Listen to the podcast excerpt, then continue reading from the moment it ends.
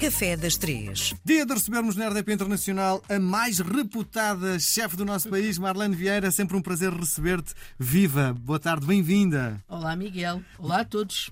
Tenho duas perguntinhas aqui para fecharmos isto em beleza. Qual, isto de, de ouvintes que nos mandam uh, perguntas, qual a música que ouves enquanto cozinhas? Eu não sou muito apologista de música a cozinhar. Não? Não. Eu gosto de música a fazer outras coisas. A tomar banho, a estar em casa quando estou em casa nas minhas coisas. Na cozinha, como a minha cabeça está sempre a pensar em, em novas ideias, A música distrai, é isso? a música distrai-me, sim. Eu não sou muito. Mas. Quando eu ponho música a cozinhar, tem que ser eh, algo música ligeira portuguesa, ou um jazz, ou uma coisa assim muito Sim. leve. Sim. Portanto, E é consensual com o resto da equipa, tem que ser, não é? Eu hoje eu não estou maior parte do tempo, eu só eu vou muito para as cozinhas já no momento de- dos clientes, estar a servir os clientes. Quando eles estão a fazer a mise en place, que é assim que se chama a preparação dos elementos para os pratos, vale tudo. Então ali cada um vai pondo uma música desde rock, desde pop, desde metálica. Às vezes eu entro na cozinha e quero falar com eles. Obviamente que a primeira coisa que eu digo é desliga essa música já, Muito bem. imediatamente, porque é, é óbvio, não vou comunicar com eles em cima de, de barulho, não é? Porque acima de música. Durante o serviço com os clientes não há música na cozinha. Muito bem. Porque distrai, obviamente. Tens tempo para mais uma? Com certeza. Qual o sabor da tua infância? Qual o sabor da minha infância? Aí, pá, olha, é uma boa pergunta. Eu, se calhar, fruta. Assim, a fruta que eu ia roubar, sabes, às árvores. Sim. Mas o quê? Pêssegos? Tudo. Uvas. Uvas, muito. Eu não posso dizer as uvas que eu tenho, é um palavrão. Sabes, aquelas uvas muito grandes. Se calhar aos ouvintes não posso dizer.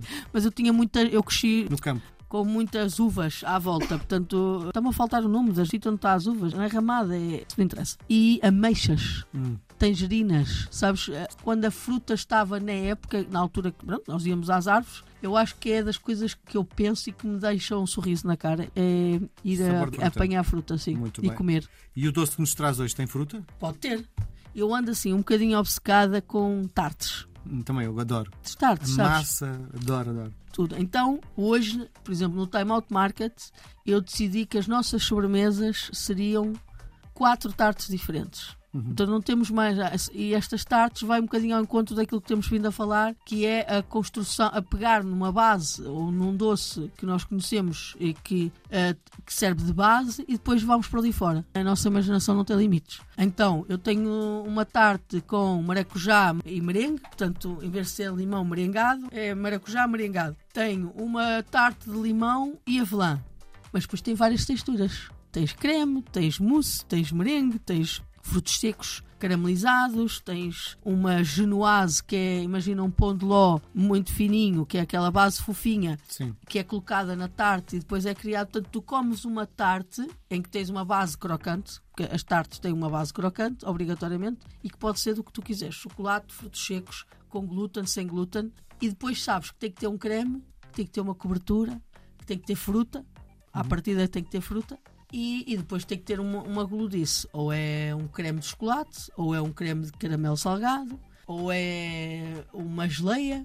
Eh, E vais por ali fora. Então crias um jogo de as pessoas olham para as tartes e não resistem. E eu acho que quando estava a ter formação de pastelaria, foi das primeiras coisas que eu aprendi a fazer. Como é que se forra uma tarte, como é que E se é consegue. fácil de fazer em casa, não é? E é fácil de fazer em casa. Claro que as massas, o segredo ali está tudo nas massas. Mas a massa pode ser comprada à, à parte e já feita. Pode. Ah, safado. Olha como é que tu sabes. É assim é assim que eu faço. A massa compra à parte e o recheio faço eu. Muito bem, mas aí tens sempre a mesma massa, porque tu não tens diferentes massas à venda. É verdade, é verdade. E a massa que está à venda não é muito doce. Aliás, acho que nem tem açúcar. Tem açúcar, Miguel. Obviamente tem açúcar. Pronto. Até porque é massa doce, não é? Que tu compras. Sim, sim. Pronto, tem, claro que tem açúcar. Tem. E se calhar tem uma gordura que tu não vais achar muita piada. Mas é melhor leres o rótulo, está bem? Ah, é? É. Eu posso dar depois umas receitas de, Está de bem. tarte, Sim, está bem? Muito bem. Marlene, beijo grande até para a semana. Beijinhos, Obrigado. Até para a semana.